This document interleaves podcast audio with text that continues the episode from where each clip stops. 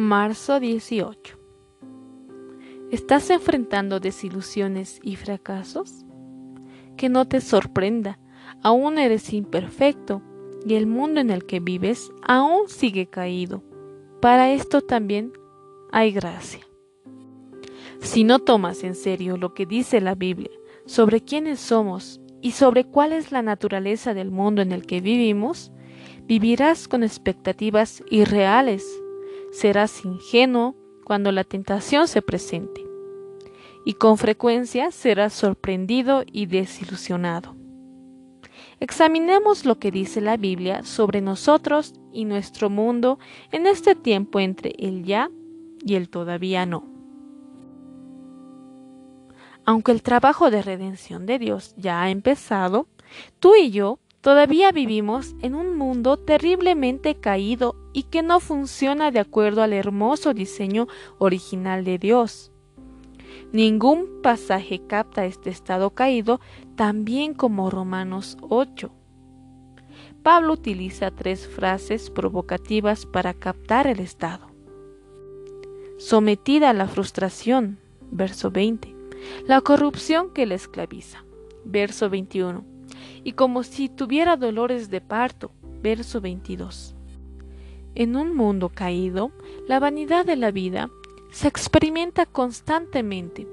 Las cosas no funcionan bien y sin importar cuánto te esfuerces, no puedes escapar de la frustración de vivir en un mundo que no opera adecuadamente. Estamos rodeados de muerte y enfermedad. La gente muere, las cosas mueren, los sueños mueren, las relaciones mueren, la creación física muere.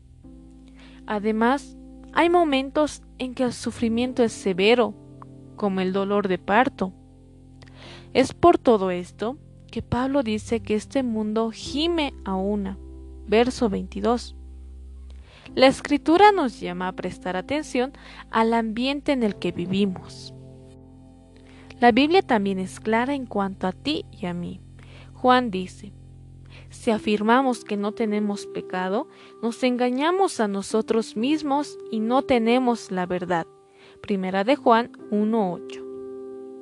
Sí, el poder del pecado ha sido derrotado, pero la presencia del pecado aún permanece dentro de nosotros y está siendo erradicada progresivamente por la gracia de Dios. Todos los días atestiguamos que somos pecadores. Todos llevamos iniquidad, transgresión y pecado dentro de nosotros. No hemos escapado aún al peligro nefasto que está en nosotros.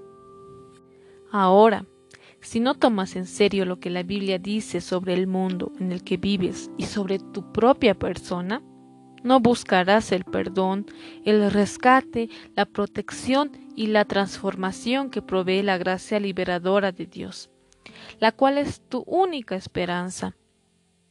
Esa gracia es la única que tiene el poder para protegerte del mal fuera de ti y para librarte del mal que reside dentro de ti. Es cierto, las cosas son peores de lo que imaginabas. Pero la gracia de Dios también es más grande de lo que imaginabas.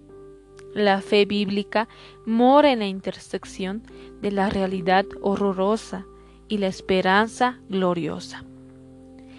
Para profundizar y ser alentado, leer Génesis capítulo 6 del 1 al 8. Basado en el libro devocional Nuevas Misericordias cada mañana de Paul David Tripp, en la voz de Guara Chani.